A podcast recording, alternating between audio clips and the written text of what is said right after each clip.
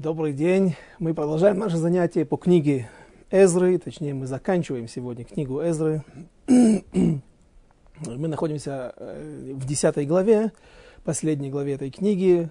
Часть ее мы прошли, как раз мы остановились на стихе 8-9, стихах 8-9, где говорилось о том, что Эзра приказывает собраться всем евреям, всем до одного живущим в Святой Земле, э, те люди, которые пришли 23, около 23 лет назад в Святую Землю с э, первой группой из Рубавеля и потом с другими небольшими группами, в том числе и с группой Эзры, когда он сам наконец-то смог подняться в Святую Землю. И вот все эти евреи, живущие в Святой Земле, в любом ее месте должны сегодня должны предстать через три дня, что было достаточно быстро.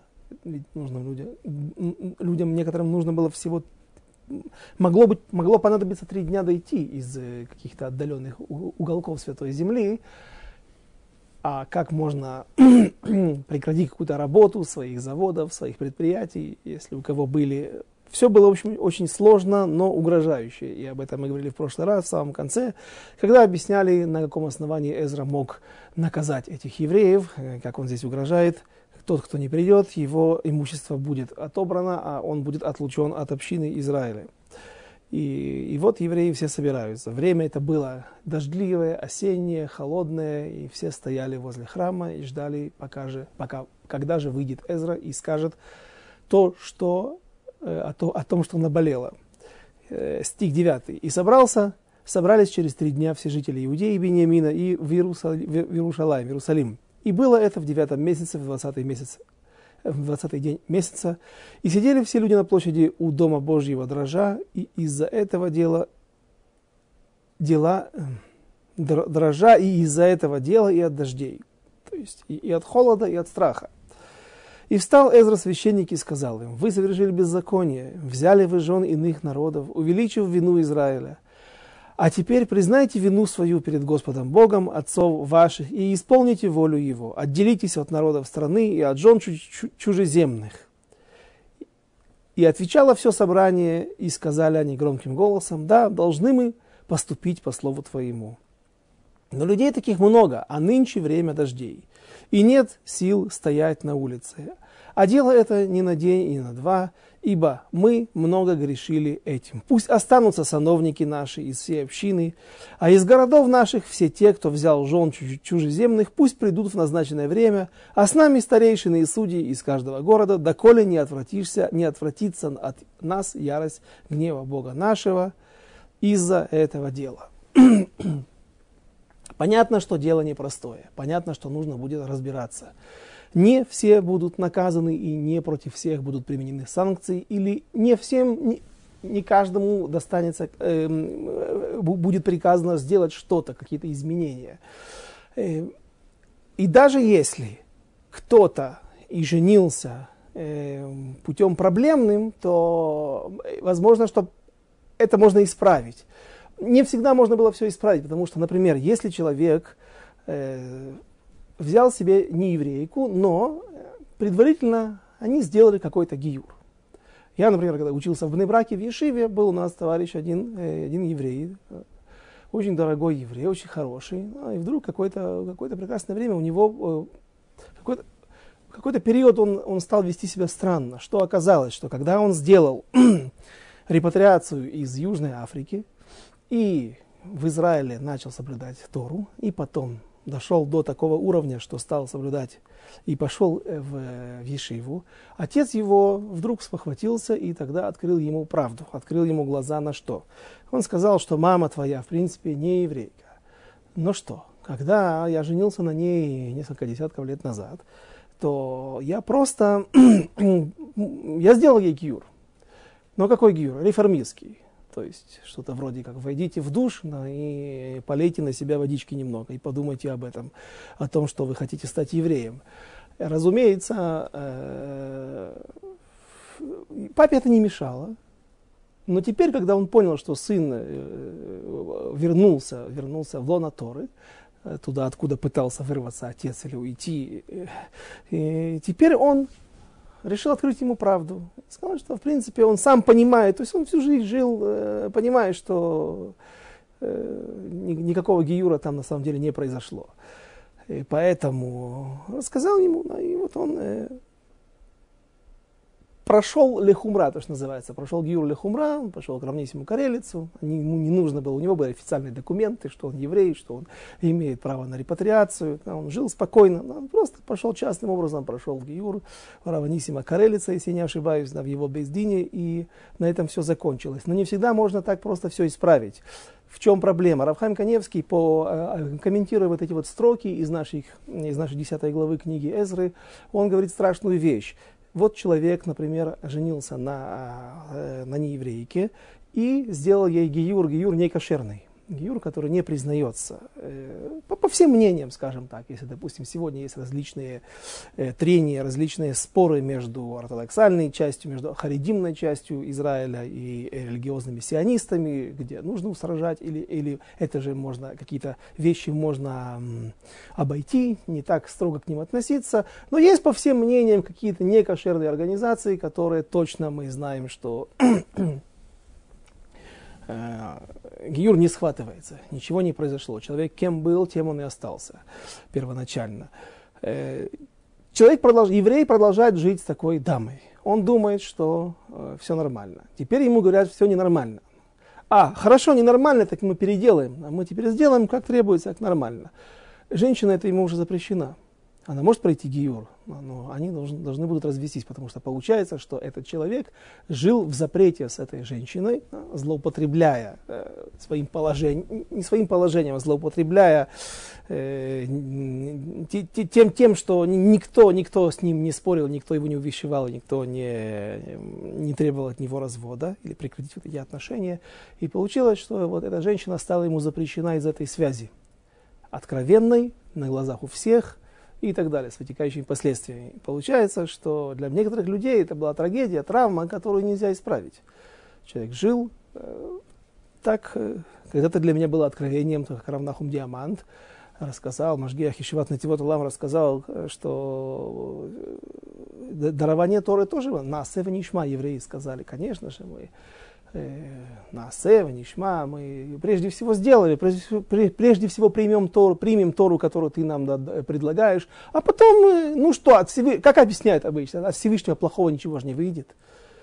Он, если нам чего-то предлагает, так значит, это точно хорошее. Это точно хорошее, это, это, это верно. Но дело в том, что не все было так, так просто, потому что если, допустим, человек был коином, а, ну, подпадал под эту категорию, вдруг вот он а до этого, до дарования Торы, ему не запрещалось брать разведенную жену. А вот он как-то в гневе развелся со своей супругой.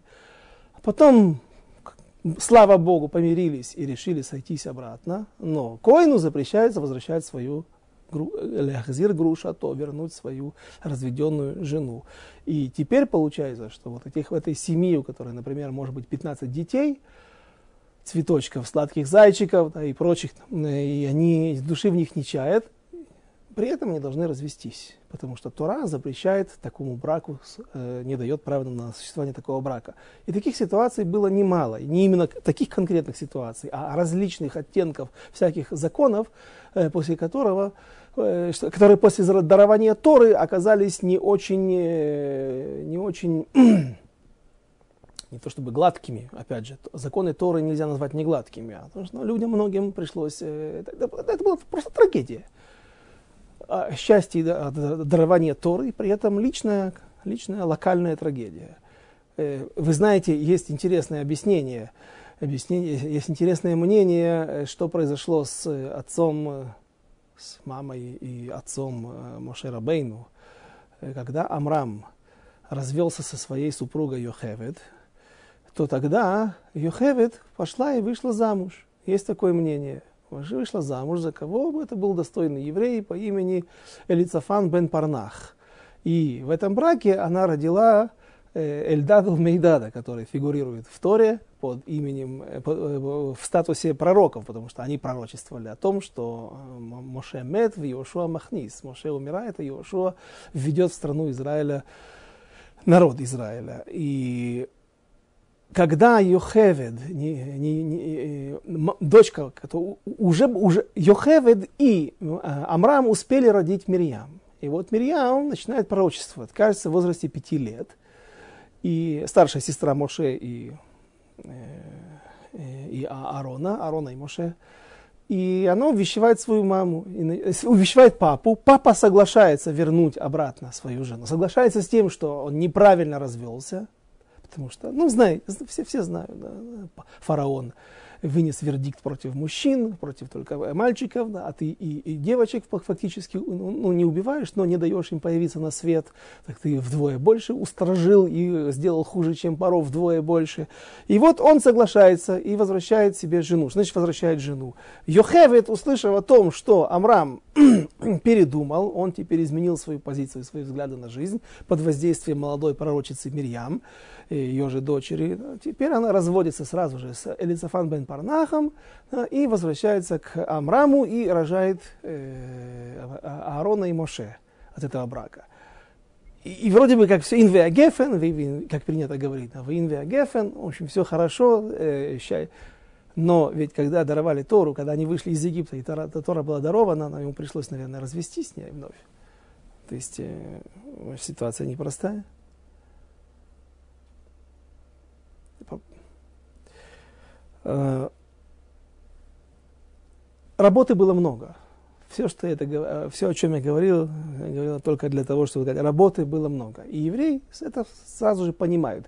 Те, кто живет в, в своих городках, в своих местечках, они знают, сколько проблемных евреев, сколько евреев, которые будут скрываться, которые будут пытаться каким-то образом э, выставить правду и в, в, неправду как э, в ином свете, чтобы а, избежать каких-то санкций да, или не предпринимать никаких действий. И поэтому они говорят, давайте так, чего нам здесь, мы сейчас все проблемы не решим здесь, находясь под дождем, находясь, дрожа от, от, от страха и от холода. Давайте разойдемся по домам, назначим уполномоченных, которые будут заниматься этим вопросом, и, и постепенно будут все вопросы решаться по ходу жизни. Три месяца возьмет на вот, э, решение этих проблем, на выявление подпольных, неподпольных, явных, неявных, на изучение ситуации и на вы, решение всех проблем. И вот на эти три месяца э, те, те евреи, которые говорили, что давайте от, отодвинем это, мы, мы, мы все принимаем, мы совсем согласны, а теперь давайте пойдем по домам, чтобы не заболеть. Э, они были правы. Но есть мнение, которое говорит, что это были евреи, которые, вот эти вот голоса евреев раздавались, которые говорили, давайте потом все это сделаем. Э, это, это были те евреи, которые знали, что у них есть откровенная проблема и что им не обойтись без суда, или не, их не обойдет суд справедливый на стороной, и поэтому они, но в надежде, что это все затянется, и будет бюрократия, и может быть, потом вообще что-нибудь изменится, и может кого-то, кто-то перестанет вообще заниматься этим вопросом, кого-то, может быть, не станет э, изменится политическая ситуация, все-таки мы, мы находимся под властью персов, а не э, здесь от, от, абсолютная власть евреев и засилие вот Эзры и его приспешников. Ну, и может быть, в общем, в конце концов, обойдемся без каких-то эксцессов. А, и вот были такие голоса, разумеется, и было такое мнение. Но Эзра назначает хороших, достойных людей. Сейчас мы прочтем это в следующих стихах. А, стих 15. «Только Йонатан бен Асаэль и Азеля бен Тиква поставлены были для исполнения этого, а Мешулам и Шаптай, Левит помогали им». Вот были назначены какие-то центральные э, личности, которые будут, фигуры, которые будут контролировать, управлять, запускать всем этим процесс, это, э, весь этот процесс. И исполнили это сыны изгнания. И отделились они, ну а вот спустя три месяца, и отделились они Эзра, священник, мужик, главы семейства от каждой семьи. И, да, все поименно, если они в первый день девятого месяца расследовали это дело, и закончилось все дело э, э, а, со всем делом о мужьях, которые взяли чужеземных жен до первого дня первого месяца.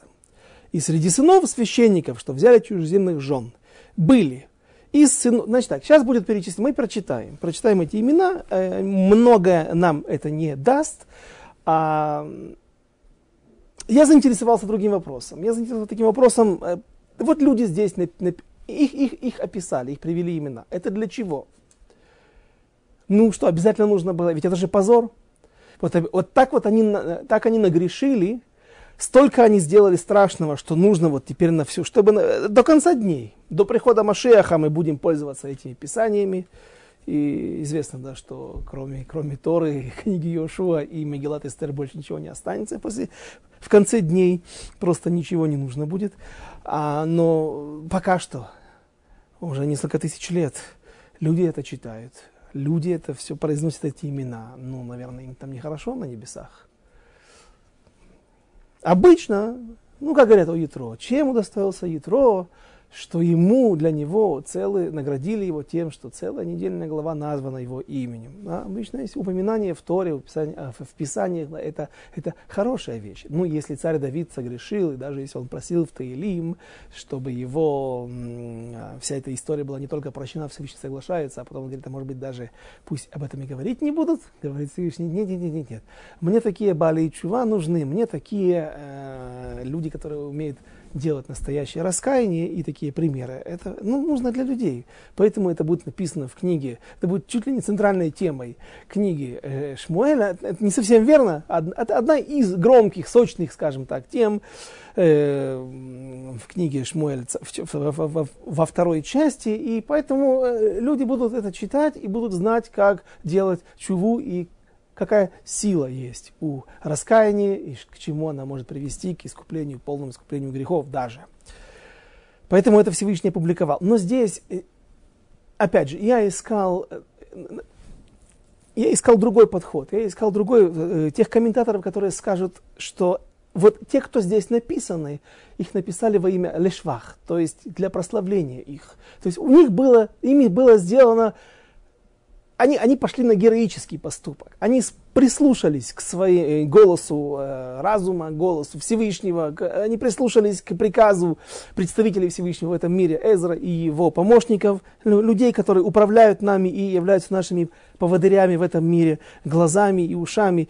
И они сделали больное. То есть им, это те люди, которые не могли оставить жен. Им пришлось избавиться от своих жен и, и от своих детей которых они любят, воспитывали и считали их своими детьми. И, ну, в общем, связь разорвать такую, не дай Бог никому с этим столкнуться и э, пережить такие ощущения.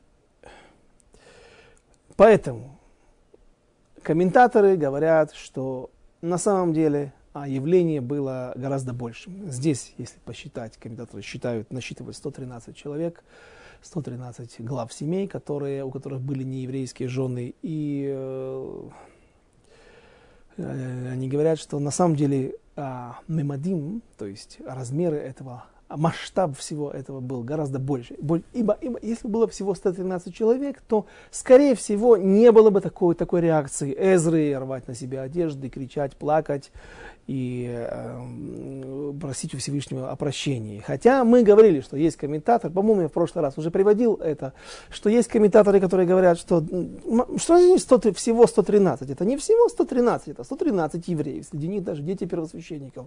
И это важные евреи. И вообще каждый еврей, потеря которого в народе Израиля расщи... Э, оцен... то есть мы, мы, мы, это, это еврейская душа, это часть еврейского народа. И, и Плохо, что они вот так вот себя вели. Но тем не менее, а, обычная логика простого обывателя, ну, простого человека э, говорит, что, скорее всего, из, из, из, из всего, что видно здесь, из, из всего, что мы читали, читали до этого, из, из, из степени реакции Эзры и других лидеров народа, а, а, насколько они разорялись, что размеры, масштабы всего были гораздо больше, гораздо больше, устрашающие и ужасающие. И на самом-то деле, вот это вот 113, это, это те, кто сразу же, простите, которые сразу же подчинились приказу Всевышнего, приказу э, Эзры и, и развелись со своими женами и вывели их из своих домов. Вновь возвращаясь а, извините, а то, что э, было гораздо больше, или что это явление не было искоренено, мы будем изучать в книге Нехемия, я не стану цитировать некоторые главы, потому что это будет, опять же, одной из центральных тем нескольких глав, когда э, Нехемия будет рвать бороды, бить, обижать, оскорблять тех евреев, которые продолжают вот эту практику введения в своем или содержания даже в своем доме нееврейской жены. И ну, то, то есть это, это, это будет потом. Если мы это находим у Нехемии, который, по, забегая вперед, скажем так, по наиболее принятому и наиболее, мнению, к которому я наиболее склоняюсь э, в результате Э, э, прохождения, изучения комментаторов, что Нехемия, он же Зрубавель, то есть это человек, который привел первую группу, самую большую группу в, народ Изра... в землю Израиля, и потом он уже возвращается в Персию, а после этого возвращается под именем Нехемия, потому что кое-что он смог изменить, кое-что он смог сделать хорошее, что если раньше он был Зрубавель, не зря бы намек в его имени был запечатлен намек на то, что семя а, отца отца было посеяно в утробе матери в Вавилоне, не Низра Бавель был зачат в Вавилоне, такое ди диаспорское, да, диаспорное имя, немножко несущий оттенок траура даже. Это здесь теперь он возвращается с именем Нехемия, потому что он получит кое-что очень важное, о чем мы скоро начнем разговаривать, почти сразу же, наверное, на следующем уроке, через неделю. Э, но э, э, оставим книгу Нехемии. Ну, в общем, явление вот это, оно не, не, на этом не закончится, к сожалению. На, на, на 10 главе Эзра это не, не, не будет исправлено, искоренено, а будет положено этому начало, которое Эзра сможет, э, не Эзра, а Нехемия сможет доделать, довести до э, верного правильного конца. Теперь, э, что еще? В оправдание. В оправдание вот этих евреев, даже если мы скажем, что это было более, наиб... гораздо больше, более массовое явление, чем 113 человек, все же что можно сказать в оправдание? мы говорили на позапрошлом уроке, на прошлом уроке, вкратце я приводил сугию, Потому что вот из стиха о том, что нельзя жениться на нееврейских, э, на, нельзя брать себе э, жен из других народов, э, по мнению Рабанан, то есть большинства мудрецов Талмуда, живших в то время, запрещается только вступать в браки с представителями семи кнаанейских народов. Верно? Верно. Вспомнили, да? почему, а, то есть, то есть по Торе, все равно нельзя. Но по мнению мудрецов нельзя медорабанан. Скажут разные люди из разных не самых религиозных прослоек. Ну, дарабанан это уже не так серьезно, как Тора. Хотя это неправильно и это верно очень-очень-очень частично и поверхностно. Не, ну, это не наша тема сейчас, почему очень строго нужно относиться к постановлениям наших мудрецов, которые называют дерабанан. А так же, как и к законам Торы Деурайта. Хорошо. По мнению кого мы говорили, кто запрещает, говорит, что из стиха, из того стиха учится запрет и на любой, любой э, на, на связь с любым неевреем или нееврейкой, Раби Шимон бар -Йохай. Скажите, пожалуйста, Раби Шимон бар и Рабанан, которые запрещали или э, э облегчали, они жили в то время? Нет. Понятно, нет. Это люди, которые были, жили, это Танаим, которые жили в гораздо более позднее время. Танаим, Эрец Исраэль. Хорошо. По-видимому, э, Талмуд взялся, по-видимому, Талмуд взялся не, не, не, не из пустого места. Это устно, устная Тора. Все эти споры, они существовали и передавались из поколения в поколение. То есть даже не было написано ничего. Недавно я увидел одно объяснение Миири, которое приводил пару уроков назад, э, из которого следует, что даже торгум Йонатан, э, Раби Йонатан бен Узиэль, перевод Торы на арамейский язык, он не был сделан Раби Йонатан бен Узиэлем, а он был сделан Аншейк Нестагдула. То есть традиция о том, как... Перед... Ну, в общем, все, весь текст этого торгума, он э, существовал со времен пророков. То есть это последние пророки, Хагай, Захария, Малахи, мы не знаем кто там, я не помню, чтобы Мири говорил конкретно, но он говорит, что это вот они пил, получили от, от пророков этот перевод. А просто никогда в то время не, не, не, не было практики записывания э, никаких хидушим, все помнили, все передавалось от одного учителя к другому ученику, и только вот во времена уже Танаим стали что-то записывать. Соответственно, все эти споры и вся вот эта устная Тора, она была достаточно ну, далека от простого народа. И люди могли, э, э, это сегодня мы можем открыть, где ты это прочитал, ты что-то говоришь человеку, а где ты это прочитал? Я не помню, а не помнишь тогда, ты знаешь, что найди, пожалуйста, вот когда найдешь, покажешь. И очень легко можно найти, открыть Рамбама, включить компьютер. Сегодня есть таклиторы, так называемые, где находится библиотека, собранная огромное количество фотографированных книг, тысячи книг. Легко одним нажатием клавиш или введением каких-то ключевых слов ты можешь найти любого комментатора, его мнение, высказывание, или эту фразу, или эту Аллаху, или этот стих в Танахе, или фразу в, эм, высказывание наших мудрецов в, в Талмуде. В те времена всего этого не было. Тора не совсем была муль эйнай. То есть мы знаем, что мы все равно живем в поколении, которое в состоянии постоянного спускания духовного. Э, но, тем не менее, я думаю, что среди простого народа не так все было доступно и не так всем все было известно. И давайте тогда взглянем, к чему я все это рассказываю. Э, мы, сказали, что я хочу немножко оправдать тех людей, которые э, грешили с нееврейскими женами. Давайте так. Э, Раби Шимон бар как мы сказали, еще не жил. Да, и мы не знаем, в какую сторону склоняется мнение, правильно? То есть получается, что у нас есть несколько, несколько мнений, которые еще не написан Рамбом, не написан Шухана Рух. И вот так вот какие-то раввины говорят одно, может быть, кто-то считает иначе.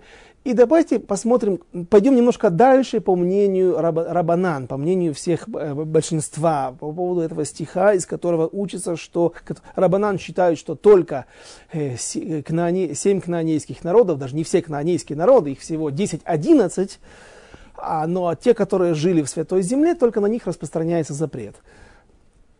Так вот, только с ними нельзя жениться.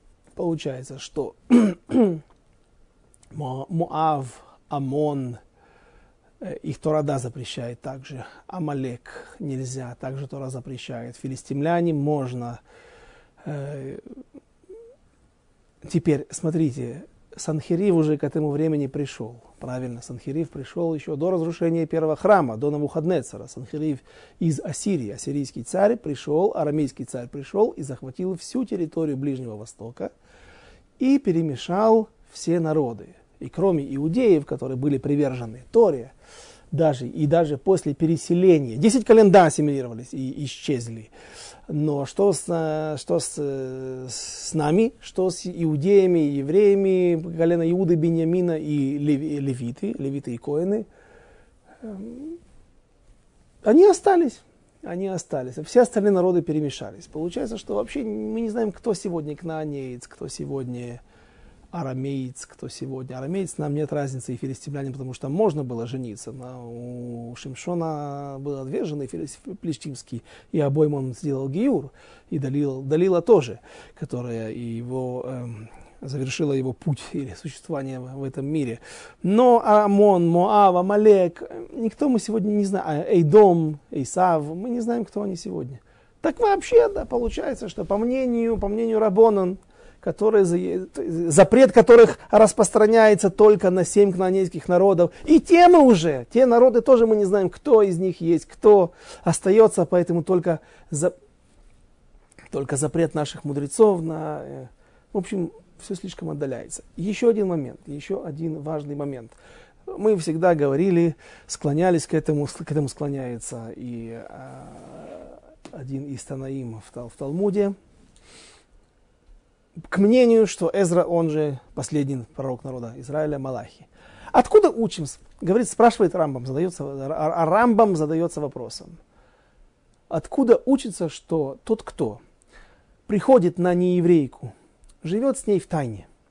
То есть у нас есть э, закон, который позволяет, и это учится с Пинхаса, который проткнул двух прелюбодейников копьем, Зимри бен Салу, Э, что если человек прилюдно, то есть при в присутствии десяти евреев или не в присутствии, но не на глазах, ну, э, люди понимают, что он приходит к какой-то женщине, не еврейке, да, и известно, чем он там с ней, с ней занимается. написано, что Канаим погимбо. Такие люди, ревнители веры, могут такого человека, который откровенно не стесняясь, э, невзирая на упреки и предупреждения, продолжает э, позорить еврейский народ и себя э, перед всем в лице всего мира. И продолжает с ней понятно, что делать. Таких людей можно, как это сделал Пинхас. Но если человек делает это скромно, человек делает это постоянно, но скромно. Что значит скромно? Он скрывает, он стесняется, или в любом случае никто это не видит, никто об этом не знает. Какое, какое его наказание? Так, о таком человеке Тора нам ничего не говорит. Мы не можем его наказать. Суд его, судьи не могут.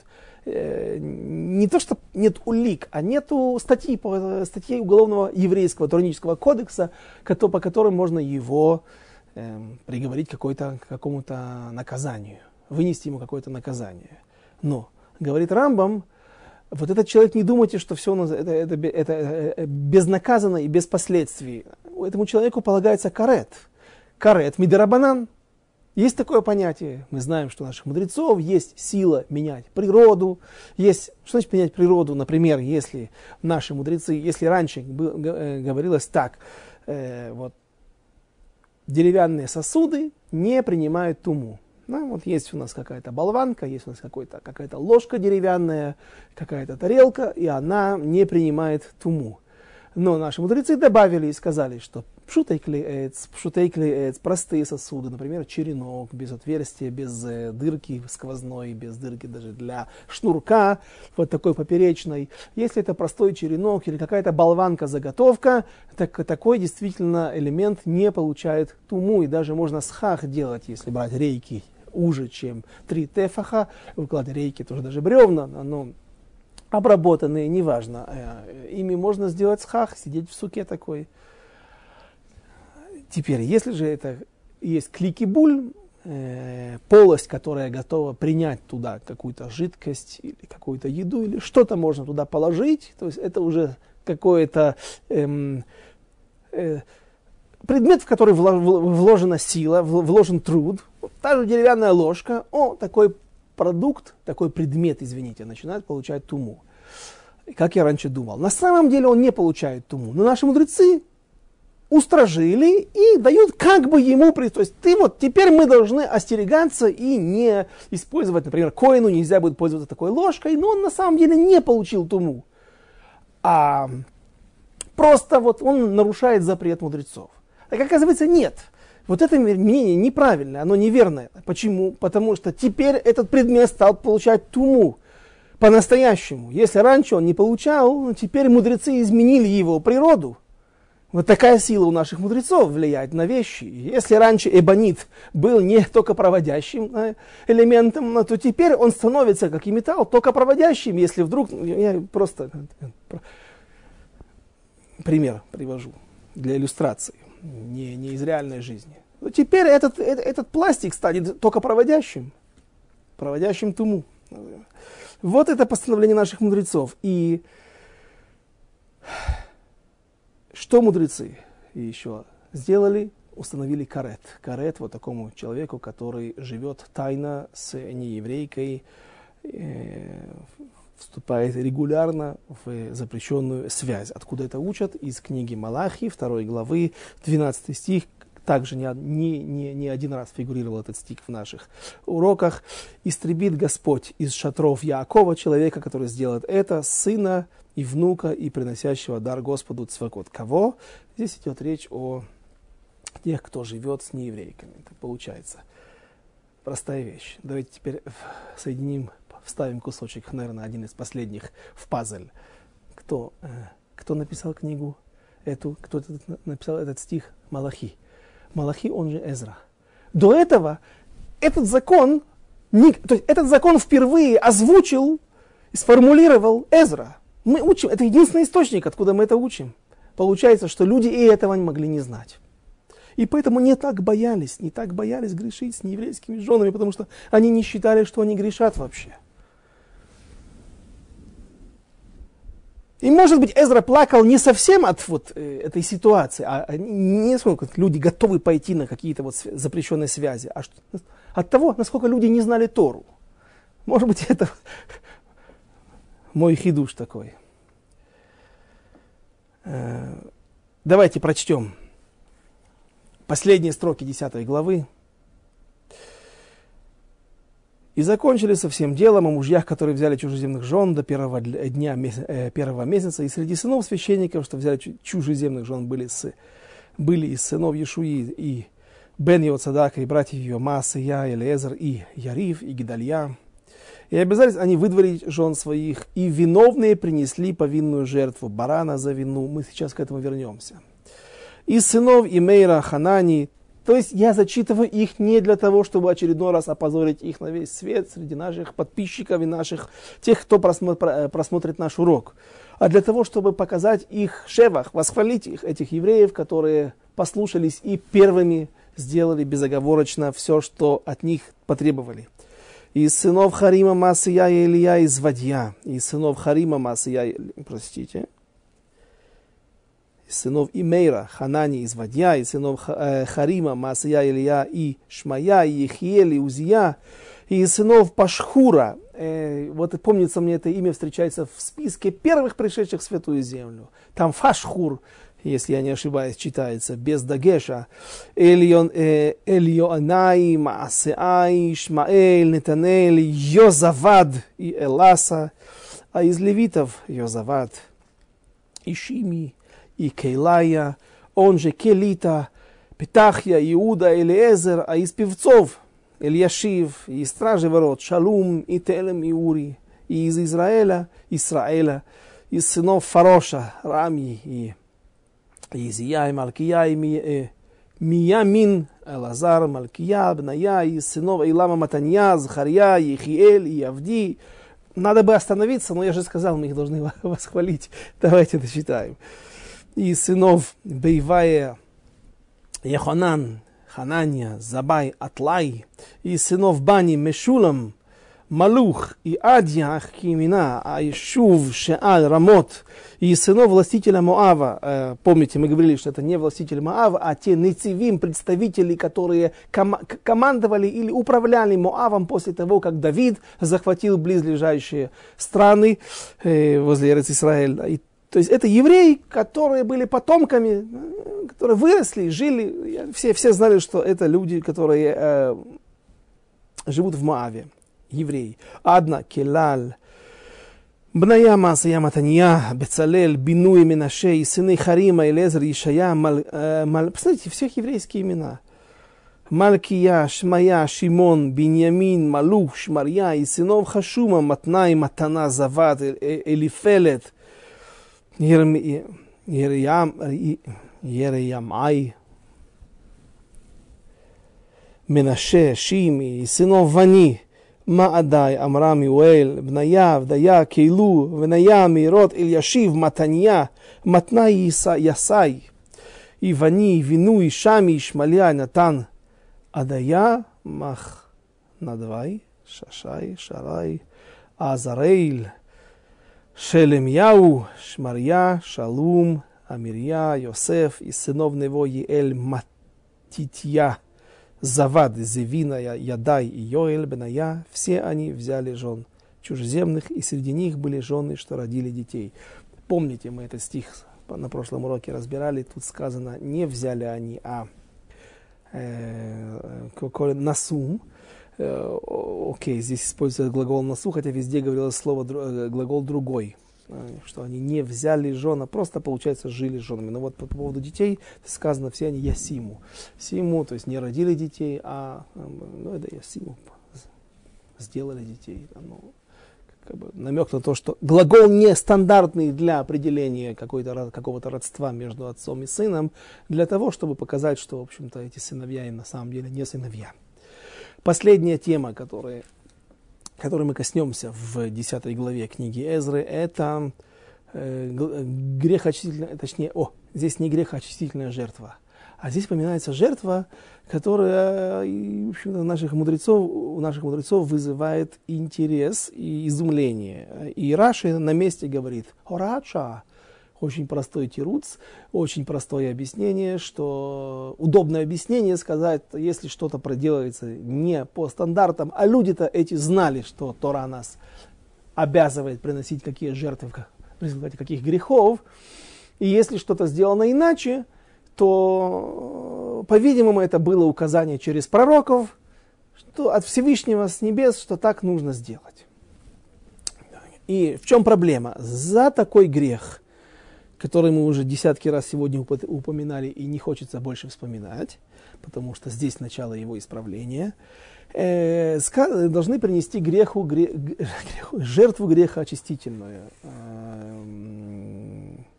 Э, аяль хатас, хатат. Что же здесь? Э, здесь другая грех, повинная. Здесь жертва повинная. Аяль Ашам.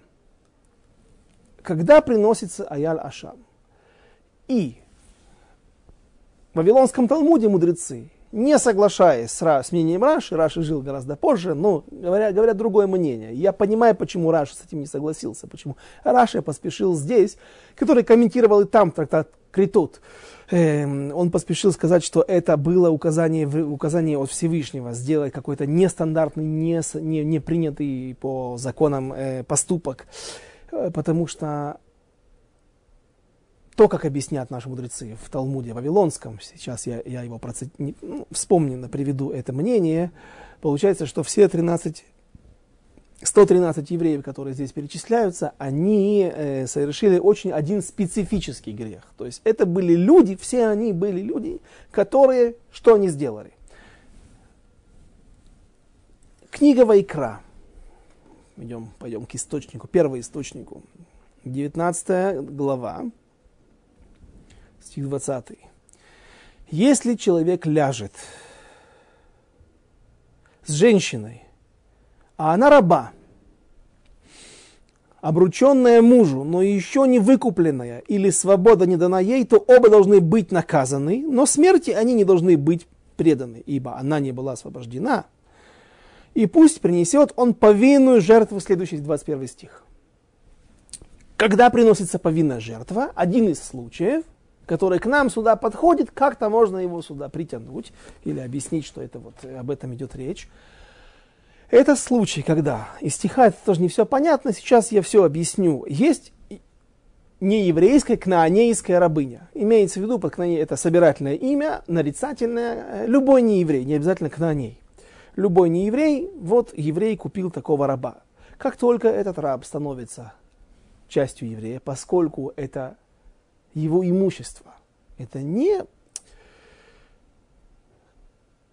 какая-то обособленная, автономная личность, но вот находящаяся в зависимости от этого человека. Это как раз еврейский батрак, еврейский раб и эвид который продал себя за долги на какое-то время, э, пока не отработает. Здесь идет речь о буквально как вещи. Соответственно, он настолько является частью своего хозяина, имуществом своего хозяина, что он и обязан исповедовать, как все-таки не просто предмет, а человек одушевленный, с душой, с сердцем, с мозгами, с, со всем, что есть у любого человека на земле.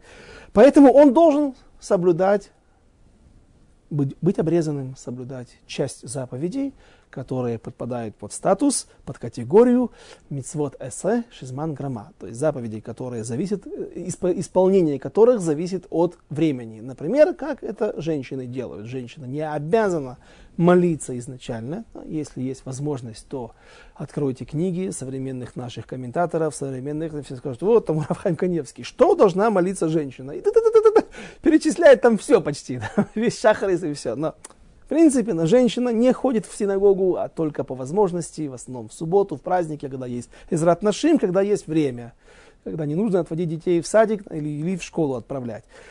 И, и многое другое. Тфилин женщины не надевают. Есть женщины, были женщины, которые так делали. Дочки Раши, говорят, надевали тфилин. Написано, что дочка царя Шауля, Михаль, любимая жена Давида, надевала тфилин. И Лома Хуба, Хахамим не протестовали против этого мудрецы. Но, видите, нужно подчеркнуть, она была настолько велика, настолько духовный уровень ее был в соответствии, что даже мудрецы не протестовали. То есть видно, что это не запрещено, да, но изначально это достойно протеста.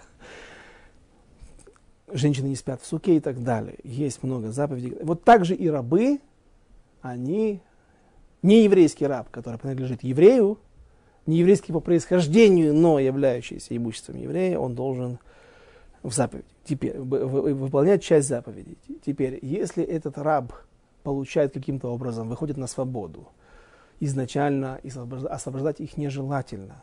Лаулам тавдубам написано, и всю жизнь ими как бы их, э, чтобы они служили тебе. Но если, допустим, возьмем самую простую ситуацию, человек в гневе каким-то образом нанес ущерб своему рабу, э, незек бильти афих, то есть э, какое-то увечье, которое не вернется, нельзя восстановить, выбил зуб, каким-то кусок уха отрубил, э, палец э, отнял из-за по, по своей вине. На человек этот э, подбил глаз так, что больше века не открывается. Такой раб автоматически в виде наруш... кнас, штрафа этому хозяину, он выходит на свободу. Как только он становится свободным человеком, он теперь не просто становится свободным человеком, он становится свободным евреем. То есть он автоматически, даже не принося жертву греха очистительную или еще что-то, он сразу же становится автоматически гером, человеком, который евреем соблюдает, обязан в соблюдении всех заповедей. Но есть ситуация, когда человек может быть наполовину освобожденным, наполовину не освобожденным. И вот есть такая рабыня, не еврейка, по происхождению, но еврей, принадлежащая еврею. И ее купили в складчину два человека, два еврея, купили для того, чтобы вот им нужна была э, работница на кухню. У них есть какой-то кейтеринг, у них есть ресторан, им нужна была работница, рабыня. У одного не хватало денег на целую рабыню, поэтому у них есть половина этой рабыни. У каждого есть половина этого рабыни. Власть над, э, над, над этим имуществом. Один освобождает свою рабыню. Получается, что она наполовину свободная. Другой в это время, какой-то другой еврей, уже решил на ней жениться. Но при этом как там сказано, еще раз, в стихе, при этом она еще все-таки не, не, не, на ней нельзя жениться, потому что она наполовину не свободная. А она обрученная мужу, но еще не выкупленная. Так говорит стих. Вайкра 19, 20, 21. Так вот, тот еврей, который поспешил и вступает, не дождался, пока она стала совершенно свободной, и вступает в связь с такой вот женщиной, а, он должен принести, конечно, наказание ему серьезное, вроде бы не вверять здесь, менять, но он должен принести какую Корбан Ашам, а, Эял Ашам, повинную. И говорит, один из Танаим, по мнению, там, в Критут 11, 11 лист, э, первая страница, он говорит, что вот это вот все эти 113, так они и сделали. И на этот стих э, в Торе есть очень интересное объяснение раба эм, Эльхонана Вассермана. Нет, нет, Рав Шимшон Рефоэль Хирш, простите, пожалуйста. Э, он объясняет так, он говорит, что Аяль э, это не просто баран. Э, иногда такими словами называют достойных людей. Эйлей арец. Слово аяр, он несет в себе корень глагола возвышаться. Возвышенные люди, как дворяне, что ли. Я, люди особенные. Элей арец, то есть самые-самые э, возвышенные люди, живущие на земле. И вот если ты, еврей, попираешь своим статусом, когда ты берешь себе вот такую женщину, которая пусть еще почти в потенциале уже, почти еврейка, и может быть тебе скоро разрешена, но ты приходишь на нее, когда она еще все-таки полуеврей, полунееврей, вот тогда, и поэтому ты должен принести эту жертву, которая как бы Элея люди возвышенные, представители народа Израиля, за свое неправильное, грязное поведение должны принести жертву Элей Ашам, Алей Ашам, то есть Корбан Ашам, повинную жертву. Эм, на этом мы закончим. Спасибо всем тем, кто был вместе с нами на протяжении всех наших уроков по книге Эзры. Но мы не расстаемся. Э, буквально через неделю мы встретимся вновь здесь, в этой студии, в Толду Шурун, для того, чтобы продолжить наше изучение книги Эзры, продолжить наше путешествие по Танаху. И все, кто был с нами, оставайтесь, продолжайте оставаться с нами. Мы э, обещаем, что будет интересно. Спасибо за внимание. До свидания. До следующих встреч.